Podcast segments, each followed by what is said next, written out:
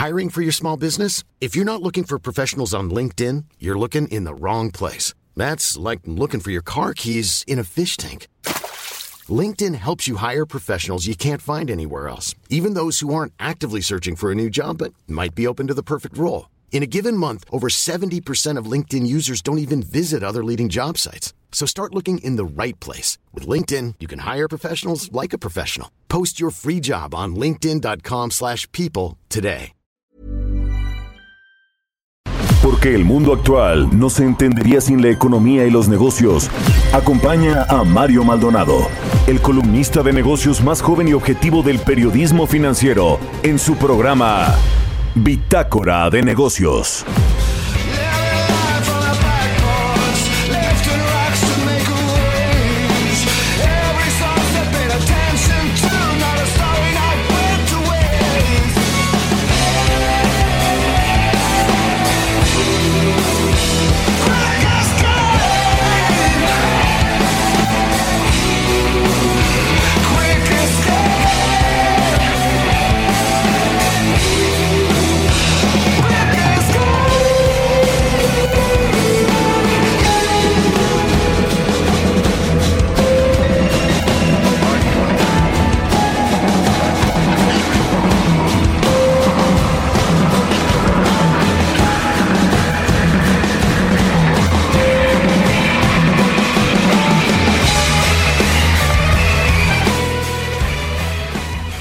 Esta banda con la que arrancamos esta semana se formó en Seattle, en los Estados Unidos, en el año de 1990.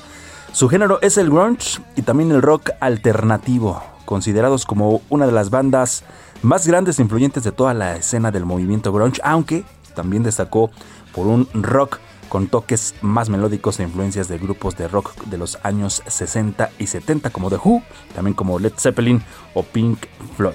Se trata de Pearl Jam, y la canción es Quick Escape, tema que habla de los refugiados y también de los problemas de migración en el mundo. Y es que esta semana vamos a estar escuchando canciones, las mejores canciones del 2020 que está por irse. Esta lista es de acuerdo al portal Top Music, así que comenzamos con Pearl Jam en esta semana, en este lunes, lunes 21 de diciembre del 2020. Vamos a escuchar un poquito más de esta canción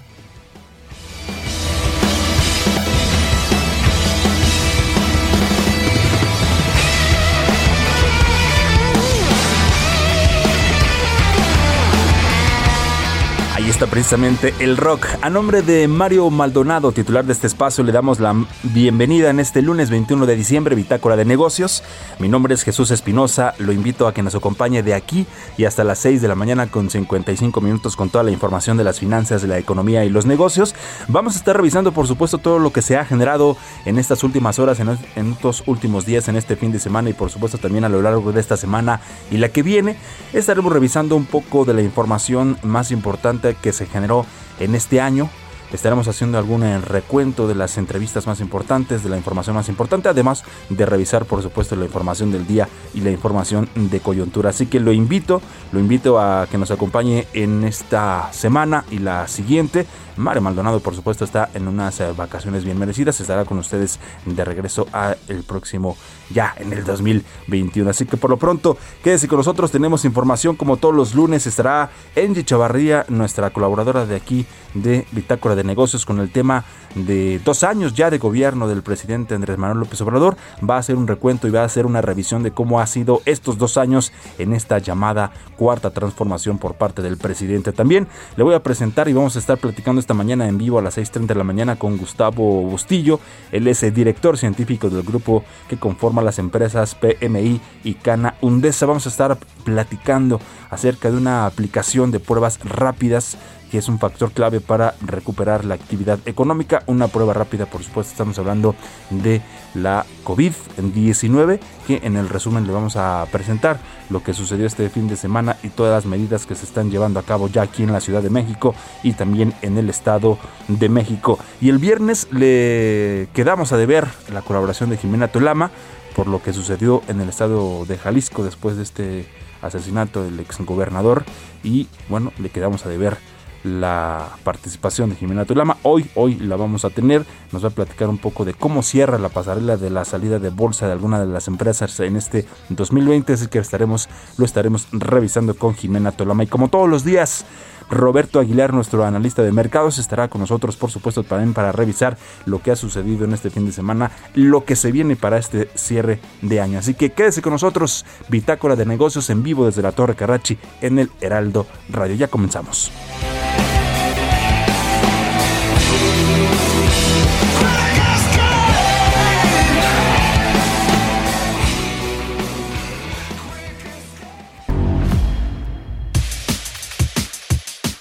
Conferencia de prensa el pasado viernes, el subsecretario de Prevención y Promoción de la Salud, Hugo López Gatel, informó que ante la pandemia por el coronavirus se requieren medidas extraordinarias indispensables para lograr en las próximas tres semanas se reduzcan los contagios en el Valle de México, por lo que informó de la suspensión de actividades económicas y las esenciales que se mantendrán en funcionamiento desde el pasado sábado 19 de diciembre y hasta el 10 de enero.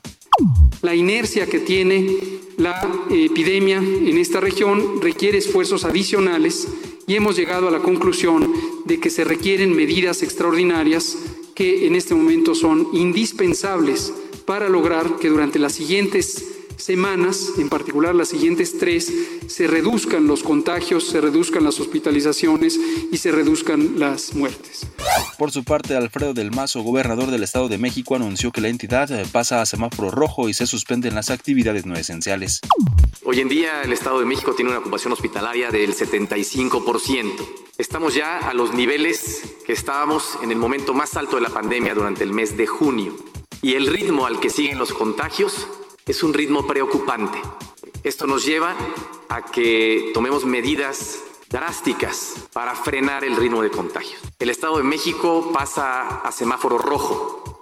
Esto significa suspender todas las actividades no esenciales. También la Ciudad de México pasó a semáforo rojo. La jefa de gobierno de la capital del país apuntó que han aumentado los contagios y defunciones, además de que la ciudad está en 75% de capacidad hospitalaria. Pero aún con todo este esfuerzo de la ciudadanía y el esfuerzo del gobierno, pues han seguido aumentando los contagios y han seguido aumentando las hospitalizaciones, que es pues en realidad lo que más nos preocupa y también el incremento de lamentables defunciones. Después de que el Banjico dejara la tasa de interés sin cambios, Alejandro Díaz de León, gobernador del Banco de México, manifestó que el Banco Central necesita más tiempo para confirmar si la inflación se está desacelerando en dirección a la meta antes de reanudar un ciclo de flexibilidad monetaria. De acuerdo con datos del Instituto Nacional de Estadística y Geografía, en el tercer trimestre En conferencia de prensa el pasado viernes, el subsecretario de Prevención y Promoción de la Salud, Hugo López Gatel, informó que ante la pandemia por el coronavirus. Bitácora de negocios.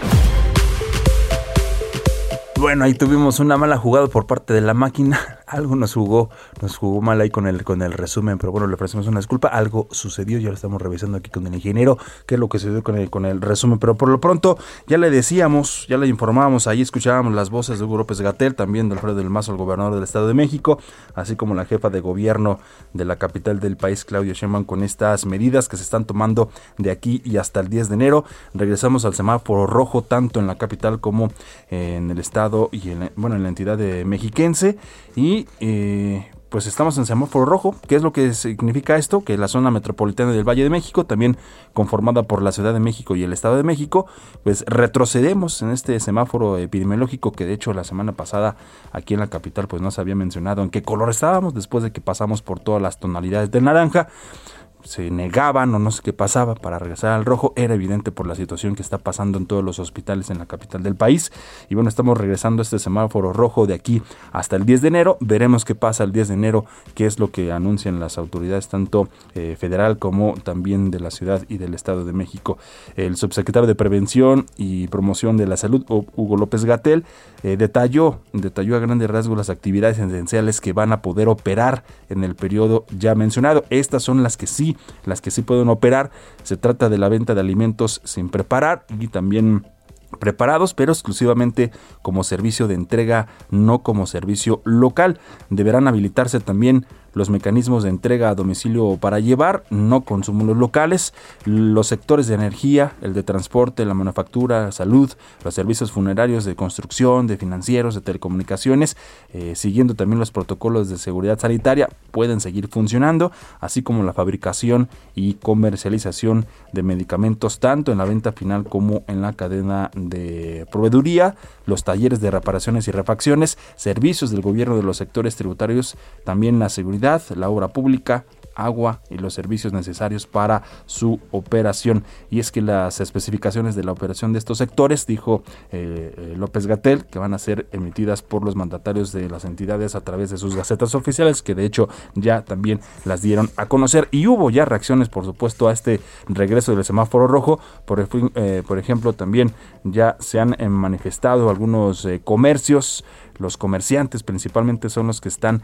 criticando y son los que se están manifestando con este regreso al semáforo rojo. Se trata de los pequeños comerciantes aquí en la capital que han denunciado ya el cierre de los establecimientos, de las actividades de la actividad económica por la implementación de este semáforo rojo que se dio este fin de semana por parte de las autoridades. Y así se van a estar presentando más eh, eh, pues quejas o, denuncias más bien denuncias ante este regreso del semáforo que este fin de semana no sé si usted lo notó en los comercios en los locales en los pequeños locales eh, todas aquellas actividades que en teoría se supondrían deberían estar cerradas pues se vieron aparentemente normales no sé si también sea por la premura del anuncio que fue el viernes y el fin de semana por ahí tal vez algunas personas comercios pues no se habían enterado o, ya, o ya estaremos viendo qué es lo que sucede en estos próximos días. Lo que sí es que estamos en semáforo rojo, también las autoridades pues han recomendado han recomendado que en estas fiestas decembrinas, este próximo 24,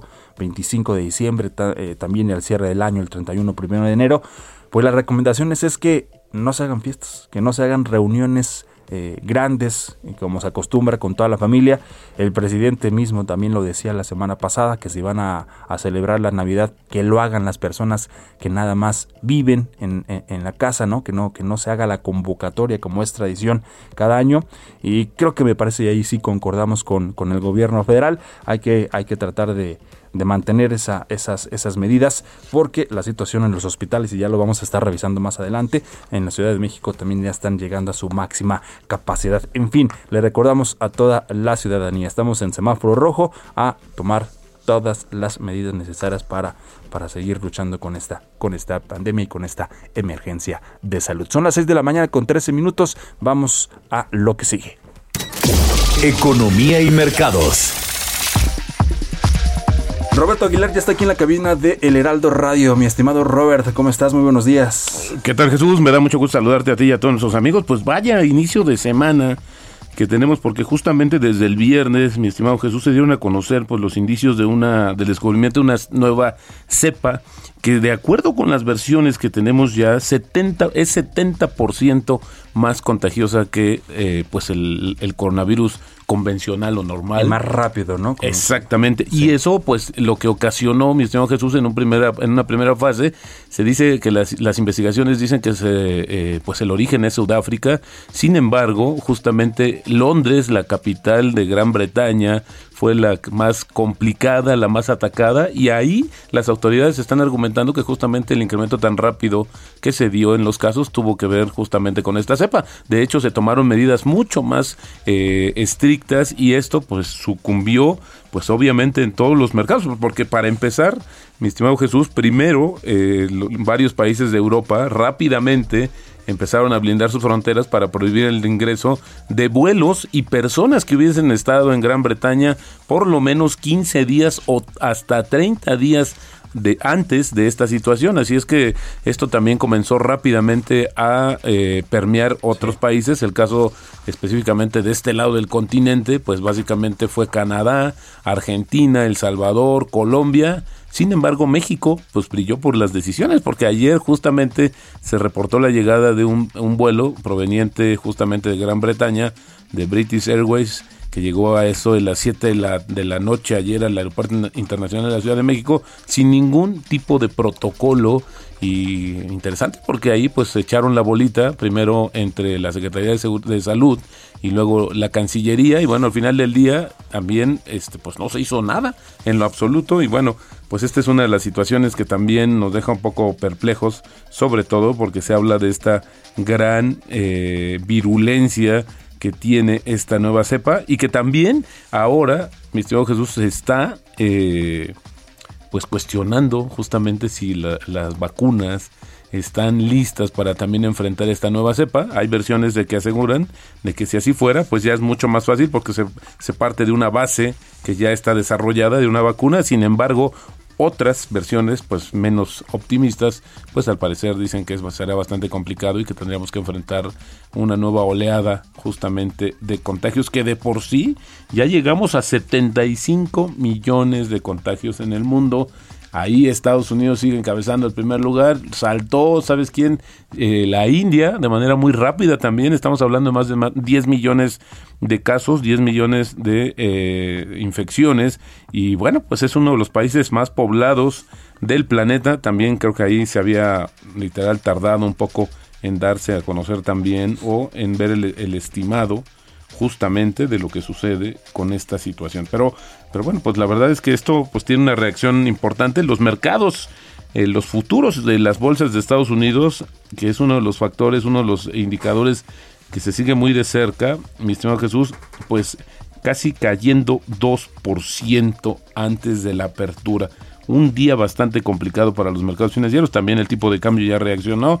Ya lo estamos viendo en niveles de 20.50 eh, fíjate que está perdiendo cerca de 3%.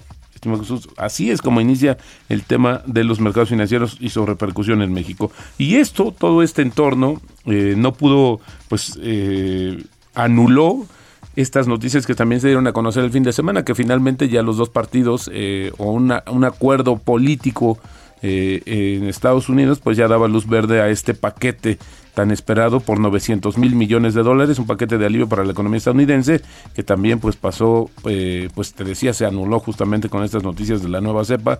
También hoy el presidente Joe Biden va a, aplicarse la vacuna pues en medio de una transmisión incluso en vivo para dar eh, confianza y seguridad, exactamente, ya el viernes lo hizo el su vicepresidente, ahora lo va a hacer el presidente, pues para dar, eh, te decía yo, pues una muestra justamente del pues de que hay también una, una parte de la población que duda sobre la efectividad de la vacuna. Fíjate que, por cierto, el fin de semana me llamó la atención también que hubo un grupo de manifestantes en, eh, en la Ciudad de México justamente para tratar de oponerse a las a las medidas de contingencia sanitaria y bueno, pues uno, eso tampoco es nuevo, porque también en el mundo se ha dado, sobre todo en Europa, una muy fuerte oleada de manifestaciones donde se defiende pues el derecho a los eh, justamente se defienden los derechos de, de, la población a pues a decidir si se quedan o no no hacer medidas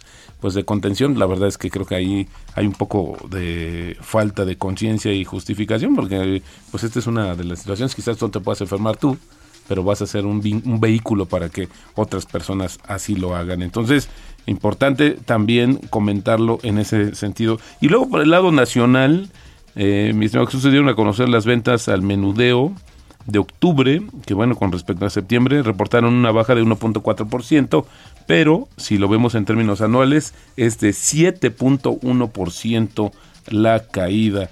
Eh, lamentable también el tema de lo que va a suceder o el efecto porque se ha advertido o diferentes organismos lo han eh, manifestado de este segundo gran golpe que será para algunas de las empresas o muchas de las empresas en México que bien pudieron este, soportar la primera gran oleada o el primer gran eh, cuarentena, los efectos, pero ahora con este segundo golpe pareciera que vamos a ver cosas un poco más eh, complicadas y quizás para algunos sea ya pues la, estocada final para cerrar sus negocios. Lamentable lo que sucede, sin embargo sigue brillando por su ausencia justamente alguna medida de contingencia o de apoyo por parte del gobierno federal. Pues es que lo platicábamos ayer, eh, ahí, eh, eh, que uno de los más sectores más afectados es precisamente los restaurantes, ¿no? La iniciativa privada, los, em, los grandes empresarios y los, restaurantes, los restaurantes son los que están viendo más afectados por este regreso al, semáforo rojo. De hecho, también la Canirac, aquí en Ciudad de México, en la zona de Polanco, hablaba de las cifras eh, que pueden llegar a todos los restaurantes a cerrar, incluso con esta con este regreso al semáforo rojo, y que bueno, pues lo vamos a estar revisando y vamos a, tratar de hacer eh, contacto, eh, a ver si podemos el día de mañana, precisamente con el presidente de la Canirac, para que nos platique cómo está el panorama ahora con este cierre de año y con este regreso al semáforo rojo. Sí, interesante y bueno, pues eh, yo sumaría nada más, eh, Jesús, que pues todo el día vamos a estar escuchando los efectos que ha tenido pues este esta nueva cepa. Ya se está hablando también, por ejemplo, o ya se está reconociendo que ya circula también en Francia esta nueva cepa, es decir que bueno, pues también pese a estas eh, medidas de rápida contención, pues es muy probable que se vaya extendiendo y la verdad nos seguimos preguntando por qué en México no se hizo o no se hace todavía nada en ese sentido. Hasta El Salvador, con todo respeto, una economía más pequeña que la mexicana, ya implementó, ya dictó la prohibición para que llegaran eh, pues personas no residentes provenientes de Gran Bretaña y también a los vuelos provenientes de aquel país. Y México, bueno, pues México seguimos esperando. No sé, no sé qué estaremos esperando. Sí, de hecho también se veía mucha mucha afluencia, ¿no? En el aeropuerto también, en las centrales de autobuses, especialmente por las fechas y todo eso. Entonces sí se va a complicar mucho este cierre. De Fíjate que es, es, una, es un tema también interesante porque ¿cómo haces para contener eso? no Yo, yo creo que se combina una situación muy eh, desafortunada porque también hay mucha demanda reprimida durante meses. ¿No? Quizás te llega un poco de dinero a los que afortunadamente mantienen, quieres tienes mucho tiempo sin ver quizás a tu familia, te has aislado relativamente varios meses, pues hoy como la como la botella, ¿no? O sea, y, hay quienes solamente pues igual pueden viajar solamente en estas fechas, ¿no? Exactamente. por sus actividades, pero bueno, estamos en medio de una pandemia, también habría que tomar esa conciencia. Se llenó tanto que hoy bueno, pues explotó, ¿no? en realidad eso es lo que está sucediendo y creo que este es el enemigo a vencer. ¿Cómo convences también? O la dejaron explotar, ¿no? Seguramente. Yo creo que ahí fue la combinación de que actuamos de manera tardía, de que se menospreció también las recomendaciones, las llamadas de alerta y bueno, pues el hubiera no existe, mi estimado Jesús, pero yo creo que estaríamos en una situación diferente si se hubiera también tomado medidas, aunque también hay que comentarlo, hay otros países que también lo hicieron y hoy están padeciendo pues tan eh, fuertemente pues lo que sucede pues con este, eh, lo que hoy será la palabra, el elemento, el factor 2020, que es el coronavirus, pero yo estaría estimando que también nos va a acompañar en todo 2020. Sí, por supuesto, pero bueno. Estimado Roberto, no te vayas, vamos con más información y, por supuesto, y aquí, quédate con nosotros. Por favor. Mario Maldonado en Bitácora de Negocios déjenme comentarle esto porque es importante, por favor, eh, que eh, esta información que le voy a dar a continuación, porque en Iztapaluca, bueno, las licitaciones públicas se concursan irregularmente con opacidad y dejan eh, fuera concursantes con motivos fuera de la ley y fallan por las opciones más caras, por lo que pues ya participantes han denunciado estas eh, inconformidades. Y es que también la empresa Zaragoza Motriz ha alertado de la irregularidad en el fallo para la adquisición de 22 patrullas en ese municipio que gobierna la perista Marisela Serrano y firmó bajo protesta su participación en la licitación pública nacional respectiva para pues dejar constancia de que el fallo es improcedente. Y es que lo anterior eh, debido a que anticiparon indebidamente los tiempos y también el proceso anunciar su descalificación, además de que pues esta era improcedente porque no incumplía los requisitos. El comité de licitación argumentó en el acto oficial del concurso durante la apertura de las propuestas técnicas y económicas que Zaragoza Motriz SADCB quedaba descalificada porque no habría entregado en el original de la identificación oficial, lo que no es un requisito según la ley, amén de que, bueno, presentó una copia certificada ante notario público, la cual funciona al igual que el documento original. Sin embargo, bueno, la décima fracción del artículo 48 del reglamento de la ley de adquisiciones, arrendatarios y servicios del sector público establece que para ese tipo de eventos se requiere copia simple y no original. Así que vamos a estar pendientes de lo que suceda con este tema. Ante ello, Zaragoza Motriz tiene fundamentos legales para inconformarse por la descalificación efectuada el 17 de diciembre. Vamos a hacer una pequeña pausa rápido y ya volvemos.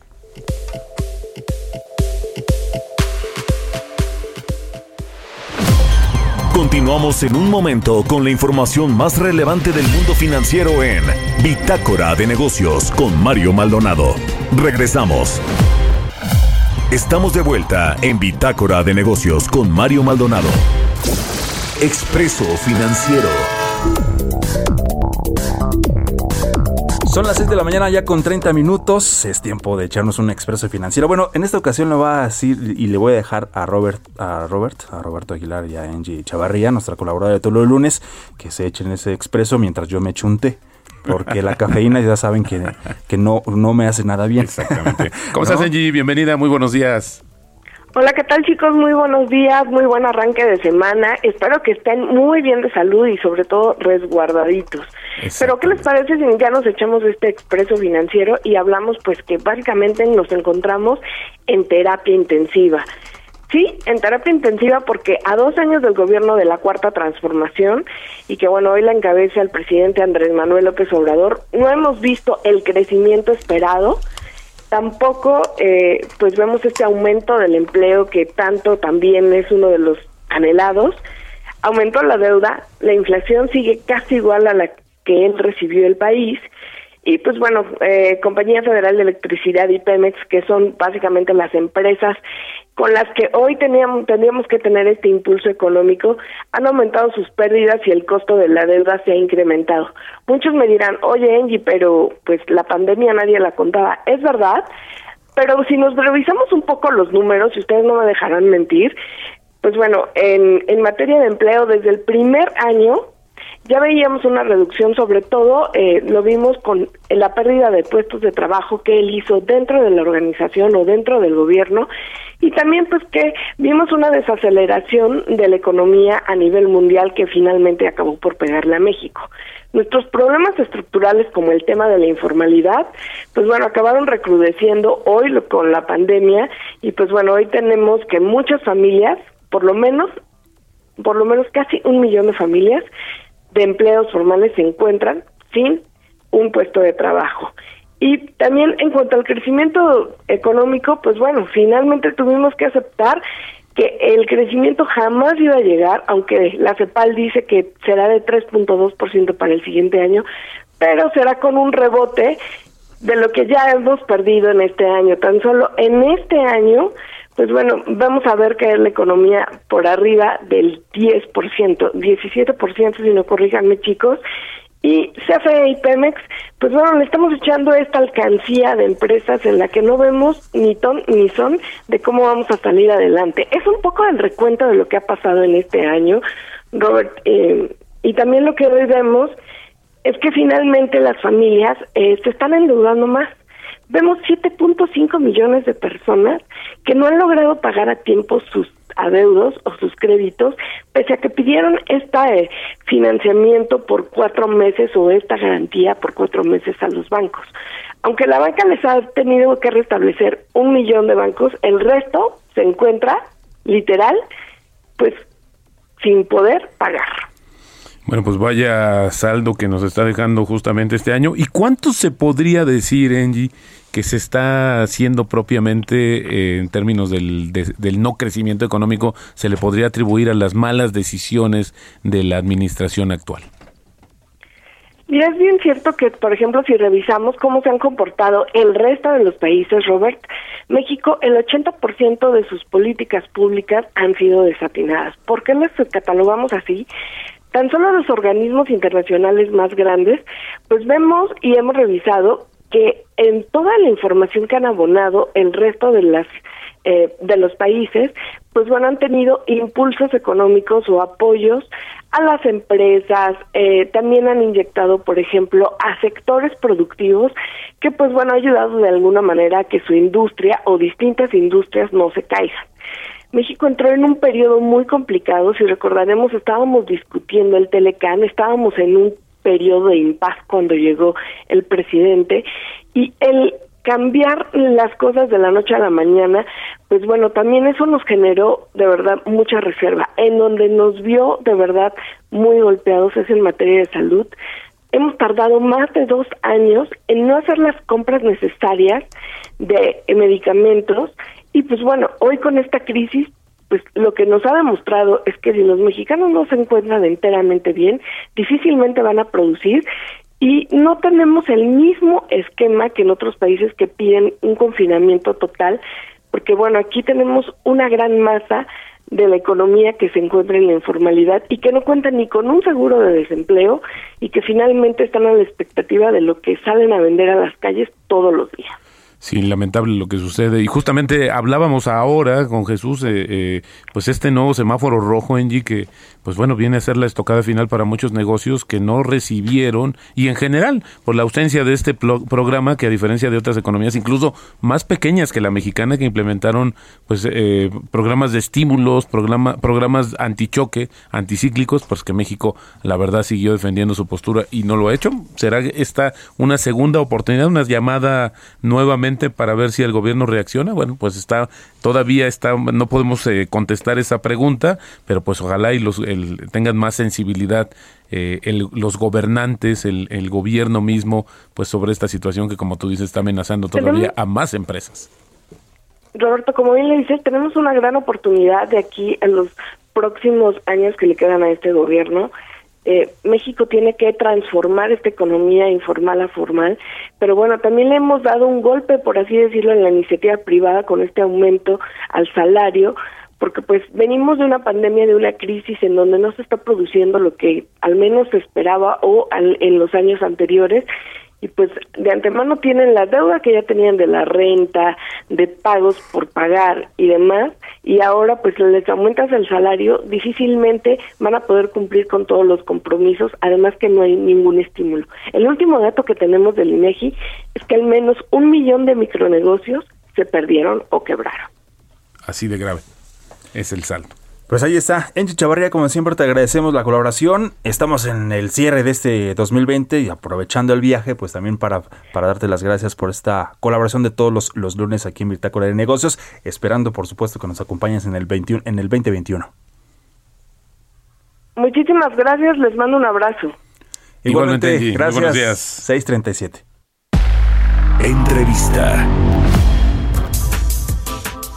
Como ya se lo comentábamos al inicio de este espacio, vamos a platicar en este momento con Gustavo eh, Bustillo. Él es director científico del grupo que conforma las empresas PMI y Cana Undesa para eh, conversar sobre las aplicaciones de las pruebas rápidas para el COVID-19, que se ha vuelto por supuesto un factor clave para recuperar la actividad económica también.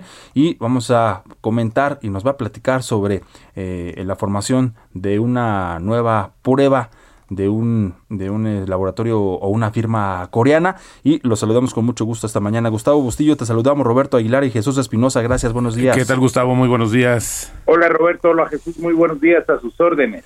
Bueno, pues platícanos un poco el antecedente, porque veíamos que esta situación pareciera que nos hemos enfocado mucho en términos de la vacuna. Pues sin embargo, mientras esta llega, porque es una, es una situación bastante compleja, todavía la fabricación, desarrollo, distribución, etcétera, y hoy pues las pruebas son las que nos pueden estar eh, apuntalando, como decía Jesús al, inicio, pues generando también más confianza para retomar ciertas actividades productivas o que no se detengan esas actividades, Gustavo. Es correcto, esa, esa sería la idea de las, de las pruebas rápidas y es lo que han hecho economías como Corea, China, Eslovaquia, eh, dentro de otras. Lo que ha pasado en México es que de inicio las primeras pruebas que llegaron por ser las primeras que salieron al mercado son las de anticuerpos, que tienen su utilidad para aquellas personas que ya padecieron o están padeciendo la enfermedad. La nueva generación de pruebas y, y que fueron desautorizadas por por el gobierno federal justamente porque se cometió un abuso en su en su interpretación o en, al momento de su venta, ¿no? Vendiéndolas como diagnósticas. Realmente las únicas pruebas diagnósticas hoy por hoy son las de antígenos que miden eh, la, la proteína que se forma, una de las proteínas del, del virus del COVID. Estas pruebas eh, fueron desarrolladas rápidamente gracias a la experiencia de empresas como SD Biosensor, que es una de las más grandes del mundo, ubicada en, en Corea, y sirven para diagnosticar, para decir positivo o negativo. O sea, te, te dicen si el virus está, eh, si estás contagiado del virus o no. Okay. en el caso de la prueba de la que estamos hablando, fue autorizada desde, desde el 22 de septiembre como prueba diagnóstica por Organización Mundial de la Salud. Nosotros tuvimos que pasar por un proceso de prueba eh, con el INDRE y en paralelo hicimos cinco protocolos de investigación para conocer su desempeño en, en el campo, su desempeño real en un escenario mexicano. ¿Por qué nos interesaba el conocer ese desempeño? Justamente para poder establecer lo que se llaman algoritmos de uso, que suena muy complicado, pero no es mal que, más que decirle a las empresas el cómo pueden aplicar de una manera eficiente para poder seguir operando en seguridad o prestando servicios en seguridad. Oye, Gustavo, dime una cosa, esta cuestión, porque hoy hemos visto también la necesidad, urgencia, diría yo, de muchos, de, la, de muchos, pues de, todo el mundo prácticamente, pues de buscar esta prueba. ¿Qué, qué tan rápida eh, eh, son, qué tan rápidos son los resultados? Y la otra es también qué tan accesible es para los bolsillos de, de, pues de los mexicanos. La, la velocidad de la prueba por reglamentación es de 15 minutos. El proyecto de validación que nosotros hicimos con, con INDRE, en donde debo señalar tenemos los mejores resultados de rendimiento y esto es información pública, este, la prueba corre en un periodo de 15 minutos. Si tienes cualquier eh, duda debes esperar hasta 30 minutos, pero normalmente en 15 minutos tienes un resultado de positivo o negativo. Accesible es bastante accesible. El, el costo depende de los laboratorios y demás, pero el costo actual debe estar oscilando entre 600 eh, a 1000 pesos por la por la aplicación de la prueba que te otorga una gran certeza. Claro. La, la, la garantía de la prueba es, en el caso nuestro estoy hablando, ¿no? De la prueba que se llama estándar Q COVID-19 eh, AG, los resultados muestran que si te detecta positivo tienes coronavirus y tienes que aislarte. Eso es un hecho este, contundente en nuestros resultados, ¿no? Excelente, Gustavo. Oye, pues es importante, sí, lo que comentabas, que, bueno, estas pruebas eh, que se hicieron y que por ley se tienen que implementar en el país, en este caso México, salieron fueron las que mejores resultados obtuvieron justamente esta prueba rápida que ya está en el mercado afortunadamente. Gustavo, ¿qué expectativas hay en términos de cómo se podría distribuir, qué tan accesible? Porque también esto, la demanda, pues crece y crece prácticamente cada hora en México. Estamos ya nosotros eh, desde la semana pasada, desde el viernes pasado, después de haber cumplimentado legalmente todos los los procedimientos para su evaluación, que es muy importante. No puedes vender o pretender vender una prueba que no ha sido evaluada.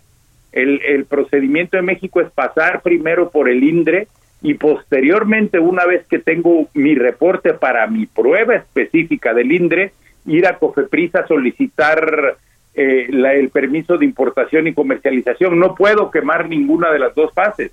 No podemos poner en, en riesgo la, la credibilidad del, del INDRE brincándonos y pidiendo una importación directa.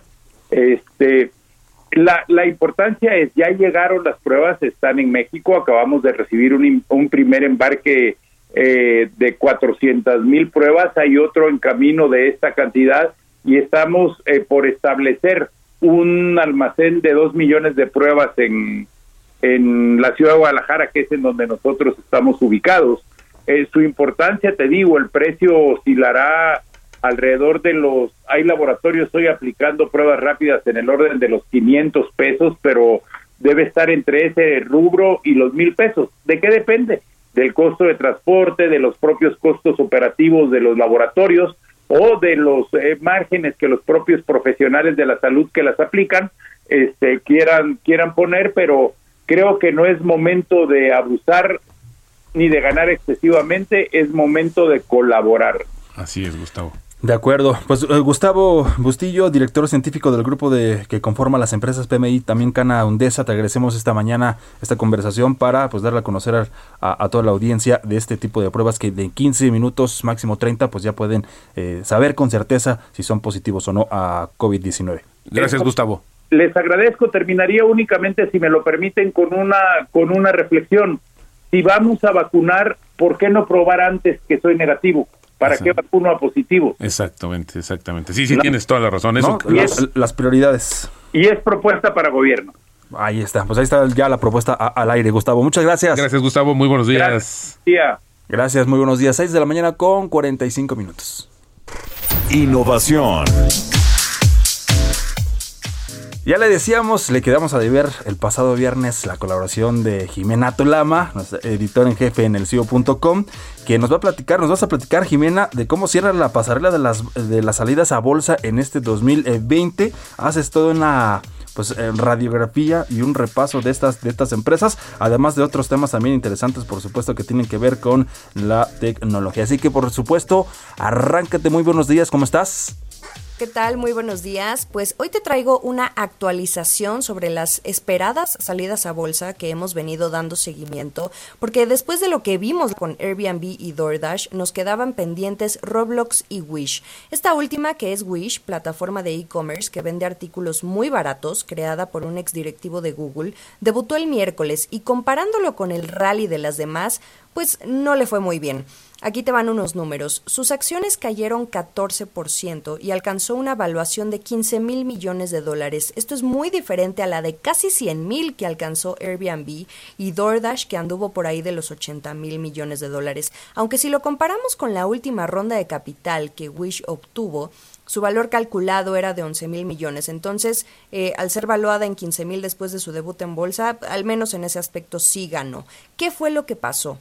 Simplemente así lo recibió el mercado. Hubo poco entusiasmo. Es una empresa que vende 2 millones de artículos por día, pero aún no es rentable. Por ahí pudiera ir el sentimiento de los inversionistas, o quizá también porque todo lo que venden viene de China y las relaciones comerciales con Estados Unidos, como tú sabes, aún no andan del todo bien. Peter Sulcheski, que es el, directivo de Wish y, y exdirectivo de Google, comparó su debut con el de Facebook, que en su momento no era lo que se esperaba, no tuvo ese empuje. Entonces por eso dice eh, que no está preocupado porque lo mismo le está pasando a Wish y pide poner atención más bien a la empresa hacia el largo plazo. Me parece que aquí termina la pasarela de salidas a bolsa en este 2020 porque otras dos compañías que faltaban ya se echaron para atrás. Estas fueron Roblox, la plataforma de gamers y también la startup fintech Affirm, que permite dividir las cuentas, por ejemplo, cuando tú vas a un restaurante, ¿no? Lo que se dijo es que ambas empresas optaron por la cautela, precisamente por este rally que hasta el mismo Larry Fink, el CEO de BlackRock, dijo que iba a ser insostenible y que evidentemente vendría eh, una, una corrección. Estas eh, acciones de las empresas que apenas debutaron caerían en territorio de corrección, que significan que esta alza estrepitosa que tuvieron, pues en algún momento tenía que bajar.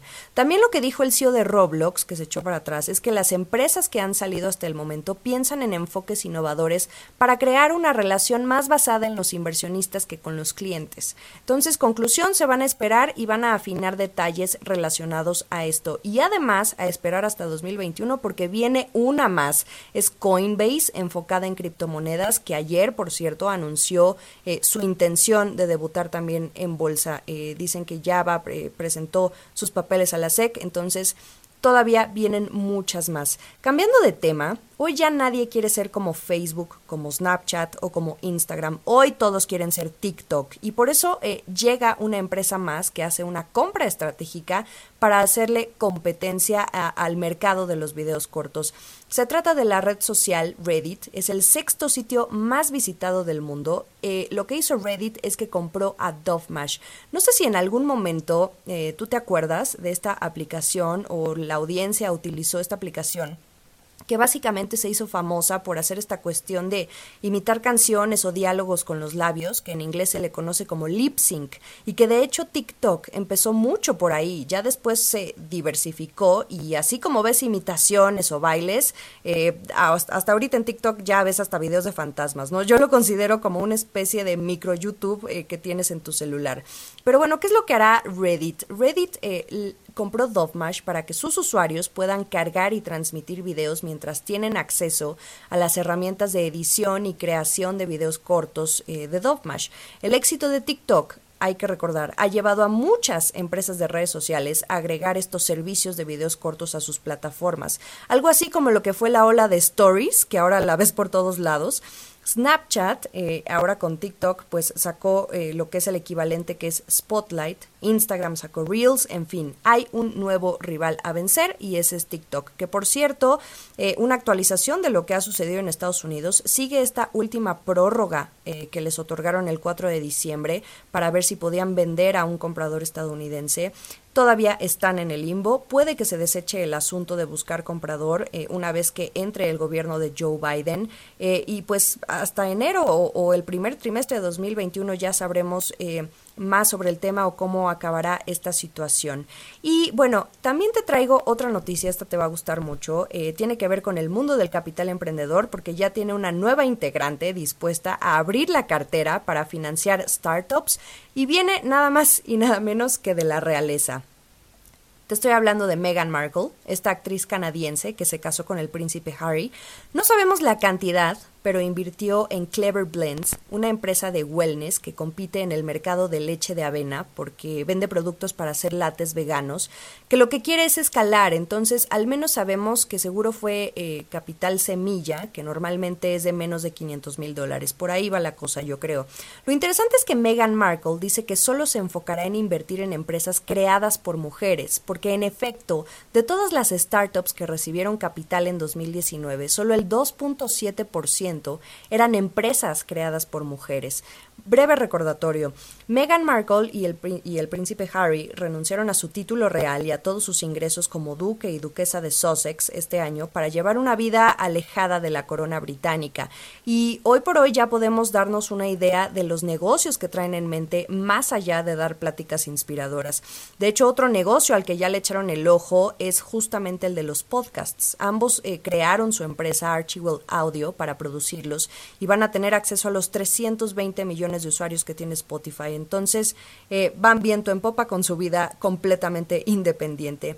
Y un comentario final que quiero hacer sobre eh, finalmente esta resolución que ya dieron a favor de la adquisición de Corner Shop por parte de Uber en la raya, pero finalmente antes de que terminara el año se pudo completar este largo proceso por tratar de adquirir a una de las empresas más prometedoras en México. Hubo tres cosas que detuvieron la decisión de compra en los últimos dos años, que por cierto ya estaba autorizada en otros países y solo eh, faltaba México. El primero es el caso del Instituto Federal de Telecomunicaciones y la Comisión Federal de Competencia, la COFESE, eh, este pleito que traían sobre quién debía ser el órgano regulador que debía tener la facultad de decidir sobre la fusión. Al final, un tribunal resolvió que es COFESE porque son empresas que compiten en sectores de transporte, logística, distribución y no tanto de telecomunicaciones. Después, también fuentes muy cercanas al proceso eh, nos dijeron al CEO que otra razón era, era Rappi, en, eh, tal cual, eh, porque también es una empresa muy bien posicionada, pero era el único competidor de Corner Shop. Entonces, al tener a Uber y Corner Shop, pues pudiera haber ahí un cierto desequilibrio en el mercado, pero al finalmente, vaya, no lo fue. Y también recordar ese primer traspié que fue el intento de Walmart por adquirir, por adquirir a Corner Shop en su momento. Ahí sí fue un rotundo no, porque Walmart pues, pues tiene una gran dominancia en el mercado y entonces iba a fortalecerse mucho más. Lo importante es que ya está resuelta esta situación. Pues bueno, toda esta información por supuesto la pueden encontrar en el CIO.com y en nuestras redes sociales. De acuerdo, Jimena, muchas gracias. Ahí vamos a estar, por supuesto, revisando toda esta información y nos volvemos a escuchar el próximo viernes. Son, son ya las 6.53, casi nos vamos. Bitácora de negocios. Y antes de irnos, fíjate que una, por ahí la última y nos vamos. Exactamente, Jesús. Fíjate que está anunciando el gobierno de Estados Unidos y dos de las mayores cadenas farmacéuticas del país que inician hoy una campaña nacional para vacunar a los residentes de hogares de ancianos contra el COVID-19, una semana después de que el personal médico comenzó a recibir las dos primeras vacunas autorizadas justamente por el regulador local. El, el programa es el más reciente esfuerzo para controlar la pandemia que, como te decía, Estados Unidos pues, es el país que más infecciones reporta a nivel mundial. De acuerdo, pues ahí estaremos pendientes también de esto. Ya nos vamos, eh, mi estimado Quique, échate la rola. Que por cierto, Robert, esta semana estamos escuchando las mejores canciones de este 2020. Fue a petición de nuestro operador, de nuestro ingeniero de audio ahí, Quique, Hernández. Estamos escuchando Pearl Jam, esto es Quick Escape. Muchas gracias, quedes aquí en el Heraldo Radio. Ya viene Sergio y Lupita. Nosotros nos escuchamos aquí el día de mañana a las 6 en sustitución de Mario Maldonado. Soy Jesús Espinosa, Roberto Aguilar. Muy buenos días. Buenos días.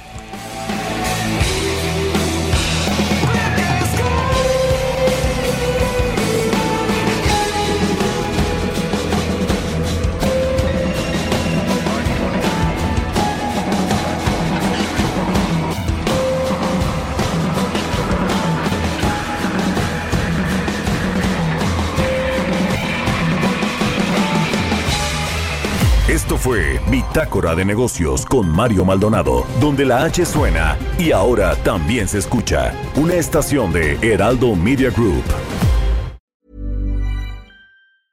Even when we're on a budget, we still deserve nice things.